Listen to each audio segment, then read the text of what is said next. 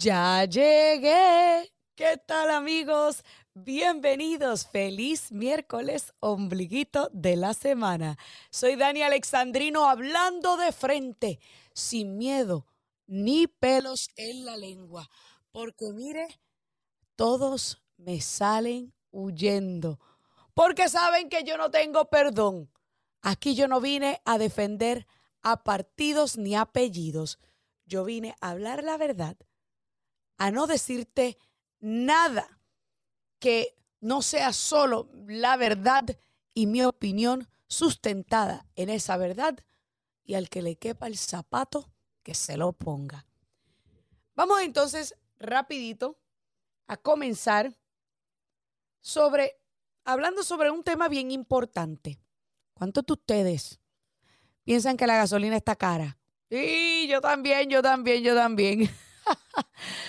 Pues mire, resulta que ahora el Pino quiere seguir jugando a la política con nuestra reserva petrolera. Escuchemos este resumen de Gio Romero. El presidente Joe Biden anunció este miércoles la liberación de 15 millones de barriles de petróleo de la Reserva Estratégica de los Estados Unidos, en respuesta a los recientes recortes de producción anunciados por los países que integran la alianza OPEP+. Con esto se completa la liberación de 180 millones de barriles en seis meses autorizada por la administración Biden. Esto ha llevado a la reserva estratégica a su nivel más bajo desde 1984, en lo que el presidente calificó de un puente, hasta que se pueda aumentar la producción nacional. La reserva contiene hasta ahora unos 400 millones de barriles de crudo. Gio Romero, americano. Señores, ay Dios mío, espérese. ¿Por, ¿Por dónde comenzamos? ¿Por dónde comenzamos? O sea, Nunca antes en la historia de los Estados Unidos había ocurrido algo similar. Yo no sabía que los barriles de petróleo del país, de la reserva de petróleo, eran barriles de petróleo reservados para momentos de elecciones. sí, señores, porque eso es precisamente lo que está haciendo Joe Biden, utilizando nuestra reserva petrolera que se supone sea para momentos de emergencia. ¿Y qué compone una emergencia? Bueno, que Estados Unidos lo ataquen en su propia tierra.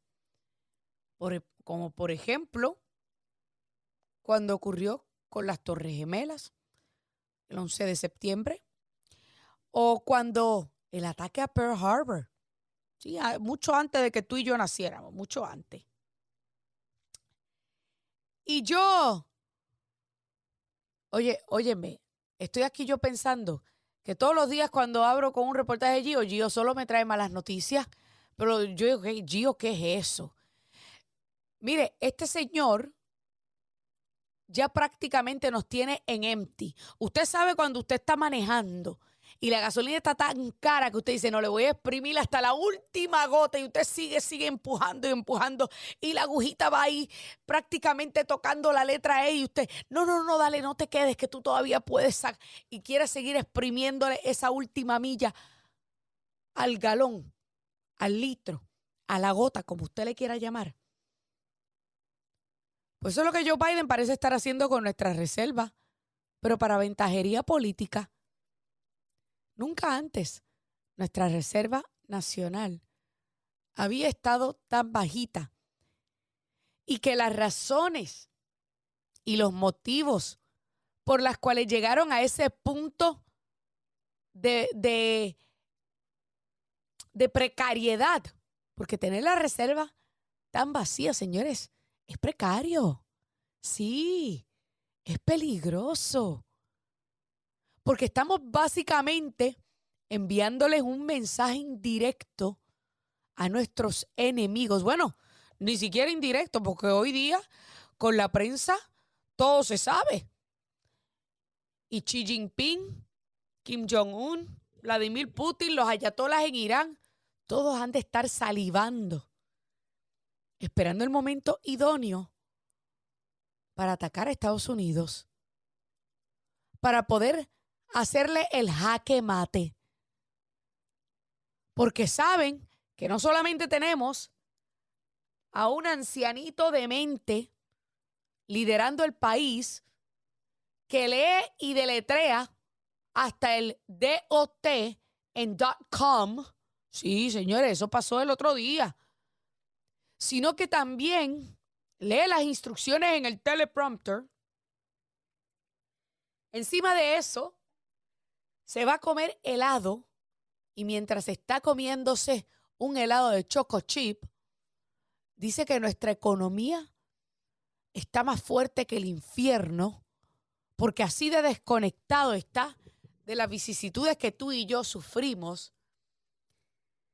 Y mientras todo este caos se está desarrollando ante nuestros ojos y los del mundo, incluyendo nuestra frontera sur, que según los más recientes números, señores, ya han detenido a 80 personas en la lista de observación a terroristas.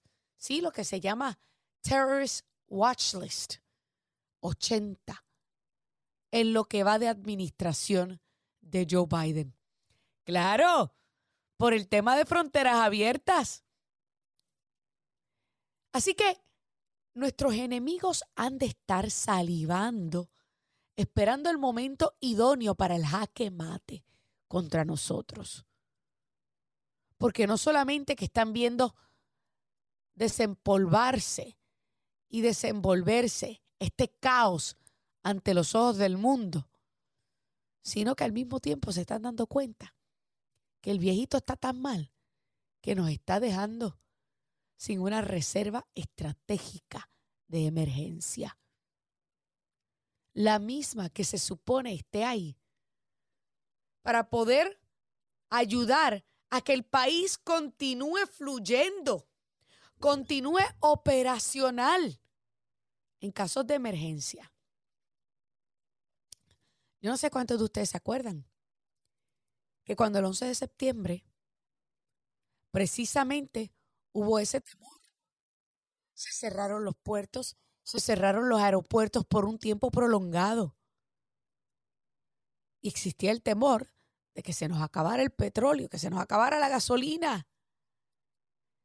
Y se tuvo que entonces mirar hacia la reserva en caso de que fuera necesario. Pero en aquel momento era necesario porque Estados Unidos estaba bajo ataque en su propia tierra. Estados Unidos se había enfrentado a la cara más malévola de la maldad, a la cara más terrible de la maldad del hombre. Y por ende, buscar, extraer, repartir y distribuir petróleo de nuestra reserva era totalmente aceptable y entendible. Pero en este momento, Joe Biden no lo está haciendo porque, ay, es que está, estamos en peligro. ¿Sí?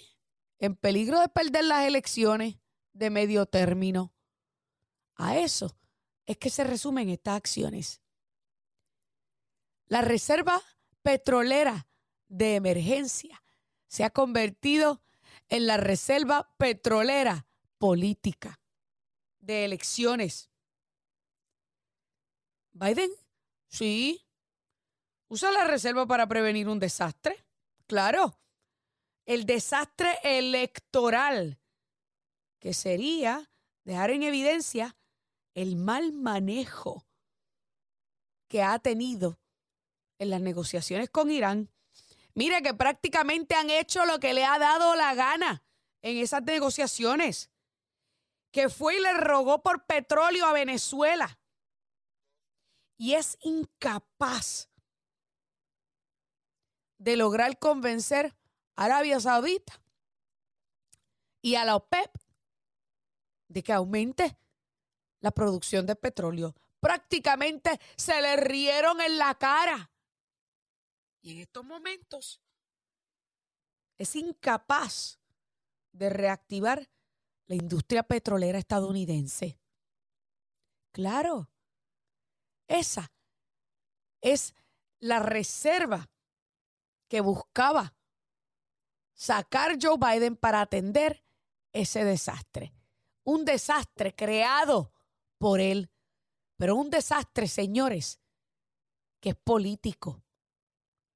Es un desastre que por su mala administración y por la maldad del Partido Demócrata, que quede claro que en el tema de la gasolina y en el tema de la frontera azul, usted sabe que yo pienso y opino que es adrede e intencional. Que lo que buscan es, que lo que buscan es crear inestabilidad en nuestro país. No solamente con el tema de la frontera sur y cambiar a largo plazo la cara del votante promedio de los Estados Unidos, sino que con el tema del petróleo, obligarte a ti, aunque te ponga el gas, la gasolina a 7 pesos el galón, obligarte a ti a comprar un carro eléctrico. Biden sabe que cada dólar que sube en el precio de los combustibles son miles de votos que pierde a diario. Así que esto de sacar nuevamente de la reserva no es otra cosa que buscar la manera de, atemperar, como dijo Rick Scott, la masacre electoral que él espera este próximo noviembre. Hacemos una breve pausa y ya regresamos con más. Aquí Dani Alexandrino hablando de frente en Radio Libre. Dani Alexandrino aquí hablando de frente siempre sin pelos en la lengua y por supuesto sin miedo a represalias. Porque en Soto no te creas que te estoy dando tregua, no, mijito, no. Es que tengo cosas más importantes que tú y que tu intento de censura. Pero oye, ves haciendo tus cajitas y tus maletitas, porque yo te dije a ti que este próximo noviembre yo me voy a encargar de que se te pase factura en las urnas. Pero vamos entonces a pasar a hablar de otros temas. Y esto es un tema del que yo le he mencionado en repetidas ocasiones y le he dado mis dos centavos o mis tres centavos, como usted le quiera llamar. Y es el tema de lo que puede estar ocurriendo en las elecciones de medio término apenas en unas dos semanas y media. Y ayer yo precisamente hablé sobre cada encuesta que sale que posiciona al Partido Demócrata peor que la anterior. Y mucho más entre grupos minoritarios como los hispanos, particularmente en estados fronterizos que constantemente están lidiando con el caos de la frontera sur.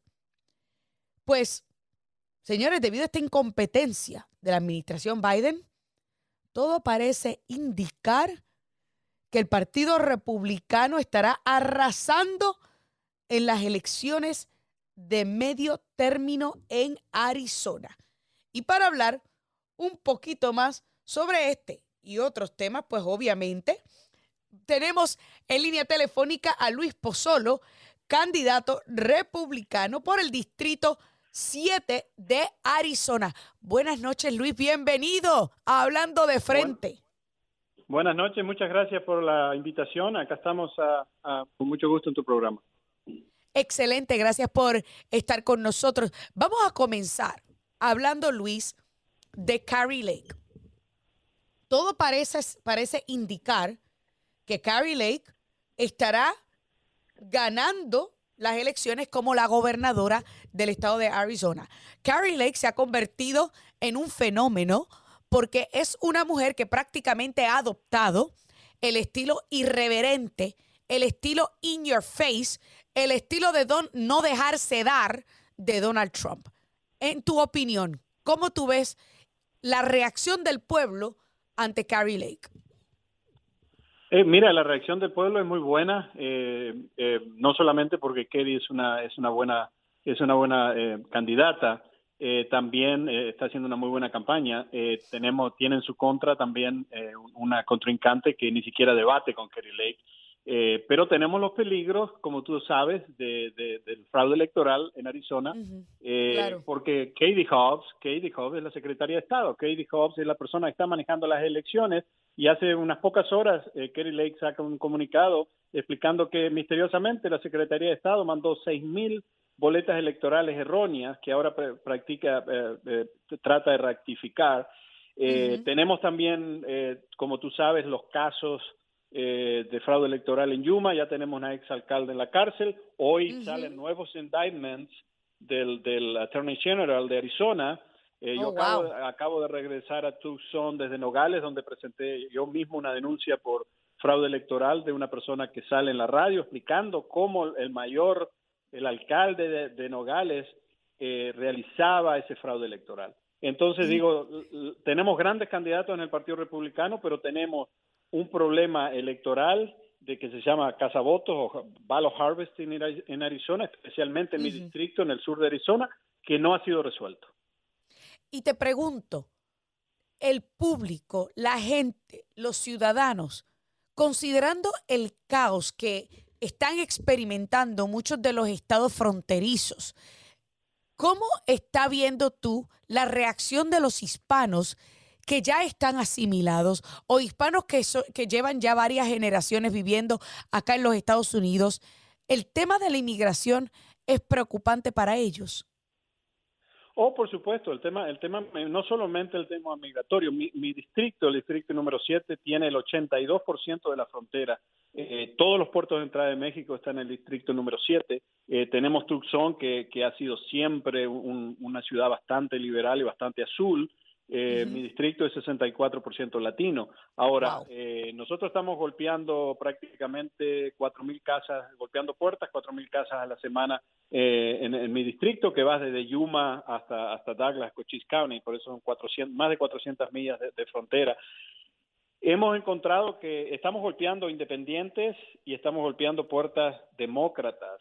Y en mi caso tengo 99% de aprobación contra mi contrincante que ha estado en el Congreso por 20 años, Raúl Grigialba, marxista eh, por 20 años, marxista Raúl Grigialba, ha estado por 20 años ahí, es demócrata, eh, y cada 100 personas encontramos una que dice, no, yo voy a seguir votando por Raúl Grigialba.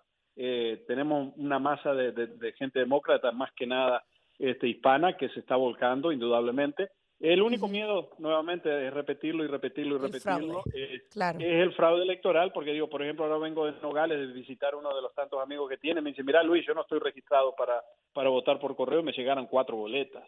¿Cómo? Entonces digo, exactamente. Bueno, yo también, en mi caso, yo vivo en el, vivo en el condado de Pinal, eh, Pinal County y en el condado de Pinal County también. Yo no estoy registrado para votar por correo y a mí me llegó una boleta, a mi esposa le llegó una boleta. Entonces digo, ¿qué pasa con todas esas extra boletas que están mandando con la gente? claro. Digo, si, eh, si el, sistema realmente funciona y puede capturar de que yo ya voté o van a, si voto cinco veces y me mandan cinco boletas y voto cinco veces, los cinco veces cuentan. Eh, entonces yo creo que, que el, problema electoral después de dos años no fue solucionado y este y todos los candidatos, digo, indudablemente la, la, la, ola está, está al lado nuestro. Este, no sé si, si el, el, fraude electoral que, que, se, se, produce más que nada con el harvesting, ¿no? con, con, el con los cazavotos en las comunidades hispanas de menos recursos, de la gente que, que, no, que no escribe, que no habla inglés y ahí es donde caen y le buscan la boleta y le dicen que la van a ayudar y ahí le sacan, le sacan la boleta además, y, y, a, la gente anciana en los hogares de ancianos así es como lo han hecho por más de 20 años. Hemos golpeado bastante duro esa máquina, como te digo, hay, hay, hay ya la, la, mayora de, ex mayora de San Luis está en la cárcel. Eh, ya tenemos una City Council de, de, San Luis que hoy fue indicted. Hay otra persona que está indicted. Acusada. Eh, acusada. Tenemos, tenemos el 31 una corte donde se van a presentar todos los testigos. Yo hice la misma denuncia en Nogales donde hay, donde hay acusaciones eh, públicas de, de, parte de una persona que, según ella, colaboró con el mayor este Garino de, también demócrata de, de, Nogales para increíble o sea que es un problema serio o sea eh, eh, cuando cuando hemos escuchado señalamientos por parte de Trump de widespread voter fraud A mí me suena que en Arizona eso fue así, widespread, con todos esos casos que tú me estás mencionando. Mira, yo te voy a ser honesto. Yo no soy, no soy, no soy político. No estaba, no estaba en política. Soy un empresario. Y al principio era bastante agnóstico y escéptico de hablar del tema, ¿no? Yo decía, bueno, esto será cierto, no será cierto. Y, realmente todo lo que he visto, eh, todas las pruebas que se me han presentado, todas las cosas que he escuchado, todos los testigos con los que he hablado, eh, realmente es algo que te golpea y te rompe los ojos, ¿no? Y es algo que ha pasado, digo, por más de 20 años. Eh, claro. Y, lo triste es que tuvimos la oportunidad por dos años de, solucionarlo y no, no pudimos solucionarlo. Entonces estamos corriendo otra elección en la misma condición, pensando que tal vez por los, por los procesamientos que está haciendo el, abogado este, general de Arizona, eh, la máquina se asuste y no lo haga en el 2022, pero yo creo que hay mucho trabajo para hacer en Arizona. Claro, pero yo pienso, yo pienso, Luis, que tú estás eh, dirigiéndote en la dirección correcta al ir a tocar tantas puertas, porque me parece que estás tratando de emular eh, algo similar a lo que hizo Glenn Youngkin en Virginia, donde prácticamente el apoyo fue tan masivo a Glenn Youngkin que ni siquiera con las alegaciones de algunas supuestas irregularidades y fraude pudo este, el demócrata ganar. Así que eh, me parece que eso es lo que estamos viendo ocurrir en Arizona, particularmente cuando estoy viendo de que a pesar que Carrie Lake está cómodamente al frente de Katie Hobbs, la prensa lo hace ver como que hay un virtual empate. Y me parece que eso es parte de la ventaja que tiene el Partido Demócrata, que controlan la narrativa de los medios de comunicación. ¿O me equivoco?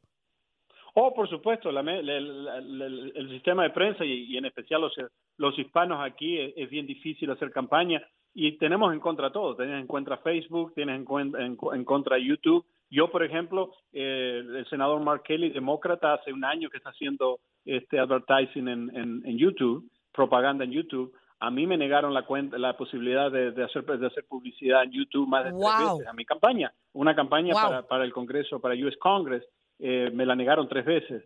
Entonces digo, la prensa y la, social media está, por supuesto, de un solo lado y, y yo creo que los márgenes de Kerry Lake y de, y de y de otros republicanos es, mucho más amplio de lo que realmente, por supuesto, eh, que e, ellos tratan de mostrar. Pero como tú dices, ellos controlan la narrativa, ¿no?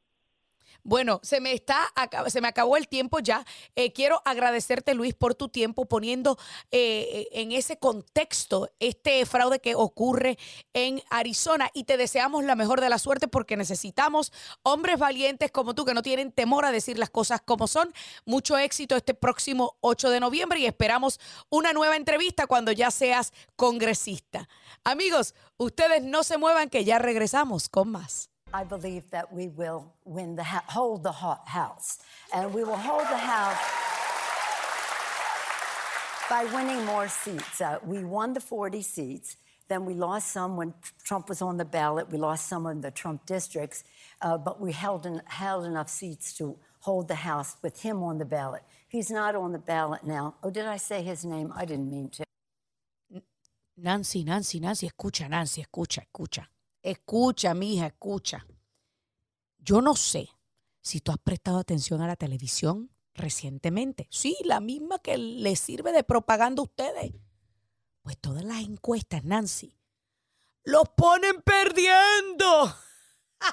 Mire, la más reciente la estaba viendo en el día de ayer y todo indica a que el Partido Republicano tiene aseguradas, aseguradas 235 sillas. Nancy, mija, bájate de esa nube. Es más, es más, dame un poquito de eso que estás tomando porque parece que te tienes happy y alucinando. Mire, señores, eh, no, yo, es más, yo digo eh, que, que mejor, mejor, dejémosla así pensando y soñando con pajaritos preñados. Para que cuando se enfrente a la realidad le duela más. Mire, cada uno de los análisis. Y yo no sé si usted se acuerda que en una ocasión yo le dije a ustedes que hay algunas encuestadoras que tienen lo que se llama un análisis de intención del voto basado en el historial del distrito y basado en cómo se ha estado moviendo las encuestas para otras posiciones en cada estado. Y yo le dije a ustedes que todo parece indicar, hace un tiempo atrás le había dicho a ustedes que todo parecía indicar que el Partido Republicano estaría cómodamente ganando la mayoría en la Cámara. Tanto así que estarían en aquel momento, que quede claro, esto fue en aquel momento, todo indicaba que estarían cómodamente ganando 220 sillas. Para obtener la mayoría necesitan 218 sillas. En aquel momento, el Partido Demócrata se quedaba corto por unas ocho sillas para lograr esa mayoría. 220 tenía aseguradas, 220, 25 sillas tenía asegurada el Partido eh, Republicano 208 este, tenía asegurada el Partido Demócrata y que aproximadamente unas 30 sillas estaban todavía en juego. O sea, una, entre, entre 20 a 30 sillas estaban en juego, quiere decir que se podían inclinar hacia un lado o hacia el otro. Pues a medida que se han ido definiendo y terminaron las primarias y se definieron ya todos los candidatos, y basado en la cantidad de hispanos que han ido abandonando el, partido, abandonando el Partido eh, Demócrata por el Partido Republicano. Imagínese usted que, mire, sería una victoria tan dulce que Luis Pozzolo le, le logre ganar a Raúl, a Raúl y Grijalva.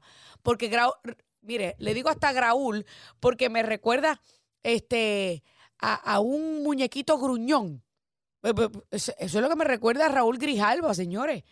Eh, que dicho sea de paso, es el que está encargado del Comité de Recursos Naturales, donde se discute el tema del estatus político de Puerto Rico. Y siempre anda eh, prometiendo para incumplir. Pero eso es otro tema para otro día. Pues cuando usted mira los más recientes análisis de intención de voto, de cómo se está moviendo cada distrito, pues señores, de 200 ocho sillas aseguradas para el Partido Demócrata bajaron a 203 sillas. Dos, o sea que perdieron cinco y el Partido Republicano logró agenciarse cinco sillas más. O sea que si en aquel momento estaban prediciendo que estarían los republicanos asegurando entre 220 a 230 sillas, en estos momentos, la mayoría de esos análisis le aseguran al Partido Republicano 235 sillas. Eso es una mayoría sólida y una pela apestosa para el Partido Demócrata. Pero vamos a escuchar otro sonido de la pelusa. Uh, I've been, uh, since Congress adjourned, I've been in an average of five states a week. And I can tell you uh, that women's concerns about their freedom are very, very much still very significant in terms of how they will vote. In fact, 80% of people who care about a woman's right to choose say they will vote, they will determine who they vote for. Ay, Nancy, ay, Nancy. Mi hija, ya nadie le presta atención al tema del aborto. ¿Tú sabes por qué? Porque cuando una mujer está preocupada por tratar de cumplir con el pago de su hipoteca, con el pago de su carro, con hacerle compra a sus hijos, lo menos que tiene en mente es pensar en un aborto, Nancy Pelosi. Porque las prioridades son distintas. Pero claro, para ustedes los demócratas, y esto es lo gracioso del tema, que ellos tanto que hablan del aborto y del aborto y del derecho a la mujer a tener un aborto, el otro día les dio el derrame emocional porque salió una información de que el candidato republicano al Senado de Georgia, Herschel Walker, aparente y alegadamente le había solicitado a una de las mujeres que dejó embarazada fuera del matrimonio que abortara el bebé. Ay, pero de repente los demócratas están a favor de la vida Fíjate tú qué contradictorios son. No, Nancy Pelosi. A las mujeres no nos interesa el tema del aborto, porque nosotras tenemos ya poder decisivo sobre nuestro cuerpo, Nancy Pelosi. Yo escojo, yo escogí hace mucho tiempo con quién yo me iba a acostar todas las noches. Por consiguiente, yo no tengo que preocuparme por un embarazo no deseado.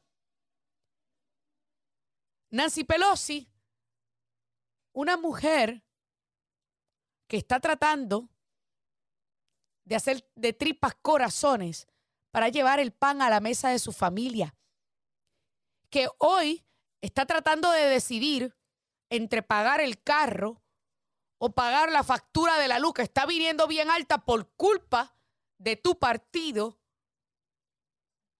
en este instante, lo menos que le preocupa a ella, y te lo aseguro, es acostarse con cualquier pelafustán del cual pueda quedar embarazada. Una madre soltera en estos momentos está más ocupada y preocupada con cumplir con todas las necesidades básicas para ella y sus hijos, con un techo, con comida, con ropa, con luz y con las cosas esenciales que lamentablemente por culpa de Joe Biden y los demócratas, ella ha perdido poder adquisitivo.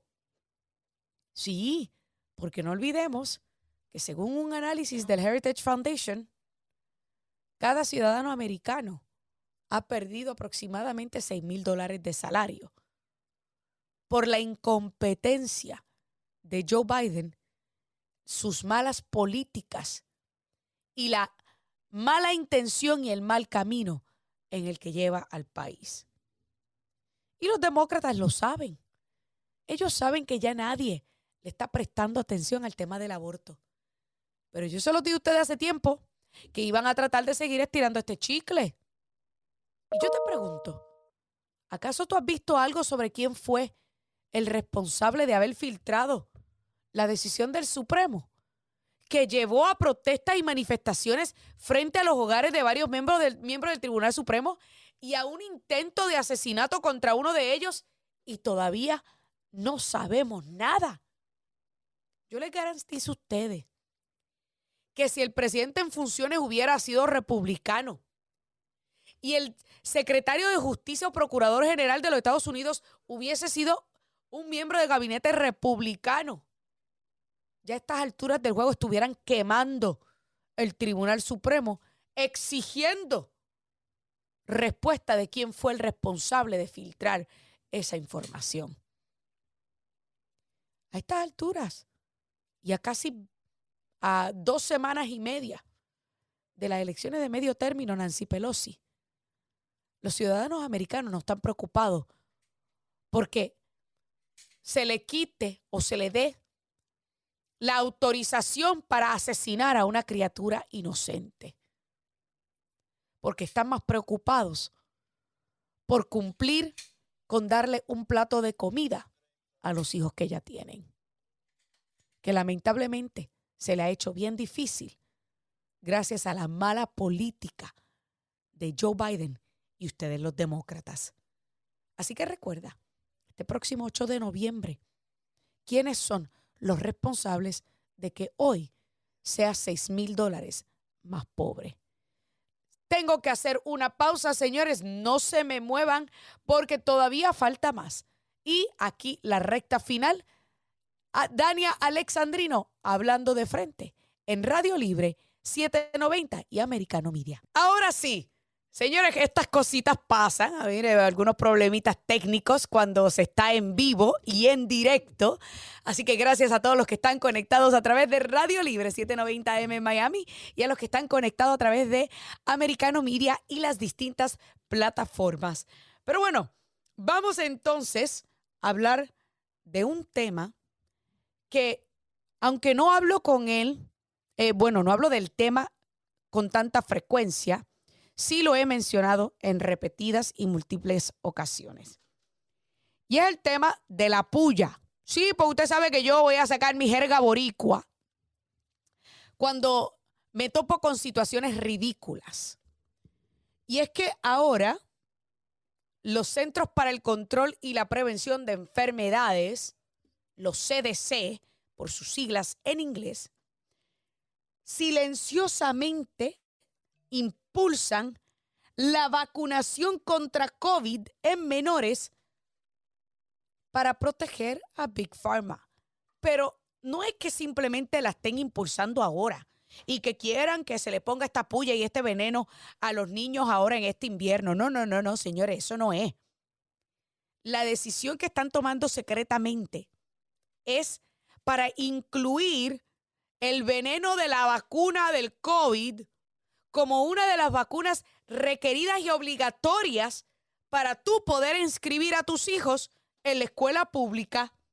Sí, señor.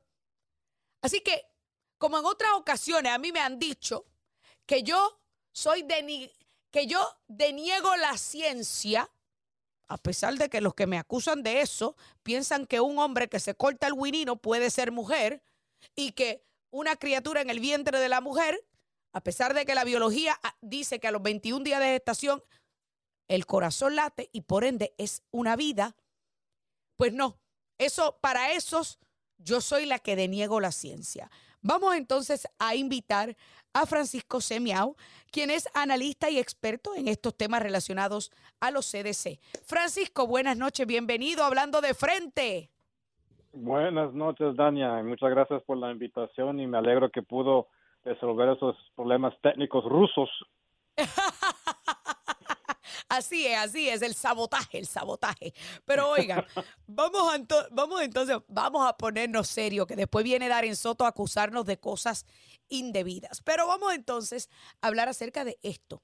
Silenciosamente, a escondidas, los Centros para el Control y la Prevención de Enfermedades decidió incluir la vacuna del COVID entre las vacunas requeridas para poder inscribir a un niño en la escuela pública. Sabes que, es bien interesante muchos puntos acerca de estos y, y, estos que hemos eh, apenas han sido unos meses eh, cuando la propia directora dijo que iban a cambiar la manera que el CDC hace negocios. Y es, es una vergüenza porque yo hice mi internado ahí en 2000 eh, en el año 2000 ah, antes de empezar mi maestrado en salud pública y, yo conozco la ciencia no soy doctor pero tengo un maestrado en salud pública y la epidemiología y este, las ciencias de la distribución de enfermedades. Ah, yo entrené con el, centro de, de, inmunaciones, también entrené con un señor que era director de este el centro de inteligencia de, pandémicas y, ellos no están siguiendo la ciencia. Esto es una una una manipulación política, una manipulación de poder eh, ah, y, también la propaganda ha sido totalmente, es una vergüenza, dos lados, la, la, la media y el propio CDC que no están siguiendo, como dice, como debe ser, con una agencia que maneja la salud de este país. Dicen, dicen que, que están este, pasando esto para este, hacer un mandato en las escuelas y entonces la media dice, ay no, la, la, la, derecha está mintiendo, esto, esto solamente eh, eh, los, los estados van a decidir pero ¿qué fue lo que vimos durante esta pandemia?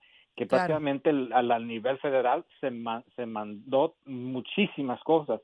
Solamente fueron gobernadores fuertes como el señor de Santos que dijeron, no, aquí no vamos a hacer esto, aquí no vamos a, hacer estos juegos.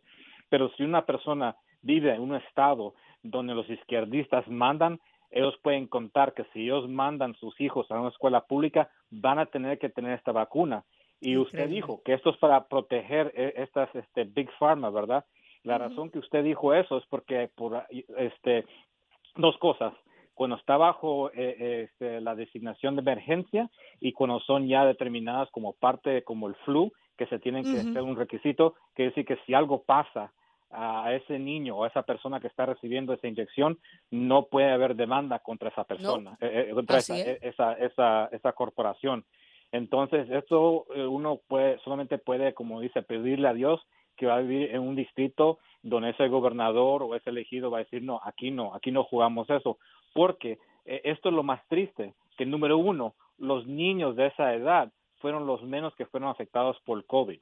Número dos, que esto eh, tristemente por el CDC no fue examinado como se debe hacer con muchas vacunas Esto, esa, esta agencia, este comité que están aprobando estas vacunas, lo han estado haciendo últimamente después que se han ido personas que dicen que no les gustan cómo hicieron los votos, cómo aprobaron estas, estas vacunas. Lo están haciendo. Están diciendo que solamente hicieron los exámenes con, ratones no con, eh, gente humana. Correcto, correcto. Entonces, yo me pregunto, ¿dónde está la lógica? ¿Dónde está el sentido común, Francisco? Cuando, óyeme, a los niños, todos los niños que yo conozco que le dio el COVID, lo que le dio fue, y disculpa la palabra gráfica, mocos nada más. Fue lo único. Óyeme, incluyendo mi nieto de cuatro años, que fue yo creo el que nos enfermó a todos mientras que a todos nosotros nos pegó más fuerte, a él lo que se le salían eran los mosquitos por la nariz. Entonces después tú le decías relajando, tú nos pegaste los moscos y él venía y decía, ah, yo pegué moscos, yo pegué, porque literal eso fue lo único que le dio el COVID. Bueno, Entonces yo me pregunto, ¿dónde está el sentido común? Con toda transparencia nuestros, este, los que están escuchando, que sí, hubo un, porcentaje, como un porcentaje de niños que sí murieron y eso claro. yo diría no es aceptable pero esos son, casos, eran casos bien raros y se debían enfocar cómo prevenir esos casos, pero no dar una vacuna a niños que son saludables, una vacuna que se ha demostrado en ciertas edades que ha habido problemas cardíacos y eh, la media y el gobierno y Big Tech ha hecho mucho para supresar para para este, para suprimir la verdad y, y tienes razón que están tratando de hacer eso hasta el cirujano general de de la Florida. Dijo que no, correcto. De las plataformas que, que ni han estudiado medicina, tan, lo están este, silenciando. Atacando y censurando. censurando totalmente a un señor que es un académico y doctor totalmente distinguido. Claro, y ese es el, doctor Joseph Ladapo, que es el cirujano general de la Florida, que incluso recientemente recomendó en contra de la vacuna para toda persona menor de 40 años. O sea, ni siquiera menor de 18 años, menor de 40 años. Pero yo quiero simplemente aclarar porque yo sé que han muerto niños, Francisco, y eso, y eso a mí me queda claro. Pero cuando miramos los detalles y los pormenores, casi todos tenían el sistema inmunológico comprometido y tenían un panorama clínico sensible y un panorama clínico este, crítico, como era la realidad de todos aquellos que murieron que tenían la tercera edad, que tenían dos o tres condiciones preexistentes y en su gran mayoría eran personas obesas. Así que esos son datos que tampoco podemos ignorar que los Centros para el Control y la Prevención de Enfermedades ha tratado de ocultar, pero que no, no le ha quedado de otra que tener que publicar las estadísticas. Y, y a mí me parece una una falta de respeto a la inteligencia del ciudadano americano que puede leer, que, va y se informa y busca los datos directamente con, con los CDC. Me parece una falta de respeto que vengan ahora a querer imponer una vacuna para el COVID cuando ya a estas alturas yo creo que la mayoría de la gente le ha dado el COVID. Y, y eso es una tiene eso da inmunidad más fuerte que la propia más vacuna. Más fuerte, claro. Y lo que están diciendo también que para los niños que tienen que, que van a tomar el booster, que se tienen que si han, se han tomado la vacuna original, tienen que tomarse esa vacuna original, que prácticamente con uno ve la ciencia, eso no haría una gran diferencia tampoco. Es para hacerle más dinero a estas estas compañías de farmacia y obviamente hay, hay un hay algo político detrás de todo eso porque esto totalmente no, no, no va de acuerdo con la, la ciencia, es ridículo. Eh, así mismo es. Bueno, Francisco, yo te quiero. This podcast is a part of the C-Suite Radio Network. For more top business podcasts, visit c-suiteradio.com.